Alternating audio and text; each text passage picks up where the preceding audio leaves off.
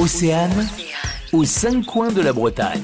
Nous allons nous pencher aujourd'hui sur une légende née autour d'une femme photographiée à la fin du 19e siècle et qui aurait vécu dans les ruines du château des Rieux. On l'a baptisée Naya, la sorcière de Rochefort. Et c'est un personnage, Justine Jouet, qui vous a vraiment fasciné. Tout à fait. Charles Géniaud, qui est un photographe reporter de la fin du 19e siècle, la rencontre. Et c'est à lui qu'on doit euh, les seules traces de son existence ainsi que les seules photos. Elle avait plusieurs pouvoirs, dont le don de voyance. Elle avait le don d'ubiquité, elle avait également euh, le pouvoir des plantes, mais elle ne travaillait pas seule, elle travaillait avec une entité du nom de Gnani. Naya, elle a presque aussi vite disparu qu'elle n'a été photographiée. Et tout ce mystère vous a même poussé à mener votre propre enquête Oui, une enquête qui a abouti à un livre qui est chez un éditeur à l'heure actuelle j'ai tenté de découvrir qui était cette femme à partir du témoignage de Charles Géniaud, en retrouvant les personnages de son histoire,